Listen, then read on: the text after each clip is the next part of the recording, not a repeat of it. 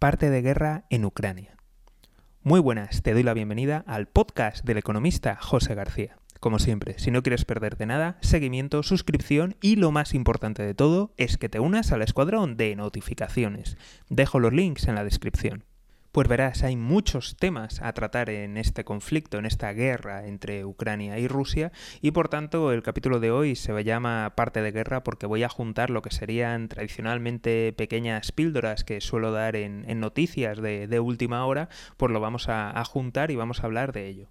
Una noticia que no ha salido demasiado en medios occidentales, mm, no recuerdo haberla visto, eh, seguramente la habrán pasado, pero muy rápidamente, es el éxodo masivo de jóvenes, de personas que están huyendo de Rusia, porque ah, en los primeros días de la guerra, cuando se empezó a ver que no iba del todo muy bien la ofensiva, mucha gente joven empezó a huir. ¿Por qué? Porque corrió el rumor de que iba a haber un reclutamiento forzoso.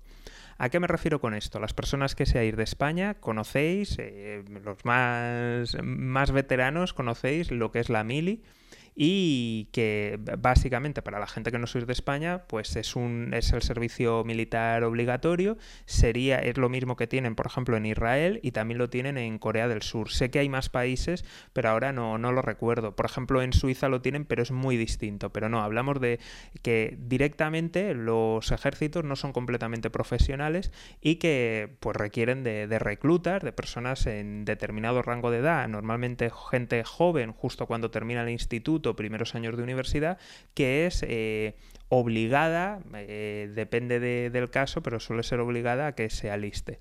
¿Qué pasa? Que en Rusia, aunque se habla de que tienen un gran ejército profesional, también hay mucha gente reclutada. Entonces, eh, una de las cosas que hemos sabido y visto es que las tropas que han entrado ahora mismo en, en combate en Ucrania, muchas de ellas eran reclutas, no eran parte del ejército profesional. Entonces, esos cuerpos de ejército han recibido muchas bajas y se estaba planteando de que podría ser que hicieran falta más. Esto llegó a un punto en el que Putin llegó a salir diciendo que no iba a haber reclutamiento forzoso y que no necesitaban tropas extra. Y esto pasó en los primeros días. Aún así, el éxodo continúa. En primer lugar, mucha gente, muchos jóvenes rusos se fueron a Finlandia, con quien hay un tráfico muy fluido ya que comparten una larga frontera.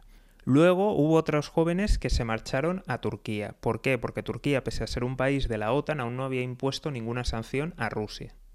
Y ahora se están yendo últimamente mucho a Armenia. En cualquier caso, nunca han dejado de salir. Por otro lado, unos días después se supo que al principio como rumores, pero ya está habiendo confirmaciones de diferentes fuentes de que se están movilizando mercenarios de diferentes lugares. Estamos hablando de los mercenarios de, Chechenia, estamos hablando de mercenarios sirios y estamos hablando de mercenarios de la República Centroafricana. Todos estos lugares han sido lugares que han tenido intervención rusa y por tanto, pues bueno, tienen por allí, entre comillas, aliados que ahora mismo le están prestando un servicio.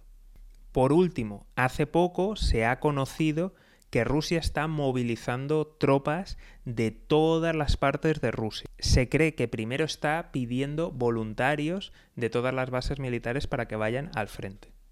Si a esto unimos que según Zelensky, el presidente de Ucrania, las conversaciones de paz van por buen camino, pues pinta muy mal, porque es lo mismo que ha estado haciendo Rusia continuamente, y es decir, que está negociando cuando en realidad lo que está haciendo es reorganizar sus, sus tropas para atacar más. Incluso añadiré, esto señala que realmente el número de bajas es alto, que probablemente van a utilizar a los mercenarios como carne de cañón para que avancen y que aún va a necesitar movilizar más ejército profesional para lanzar ataques más contundentes y esto puede acabar convirtiéndose, vamos, en una auténtica carnicería en las ciudades de Ucrania. Os invito que, que recordéis otras intervenciones Rusia, de Rusia, sobre todo en Chechenia, y las últimas que ha habido en Libia, en Siria y en República Centroafricana.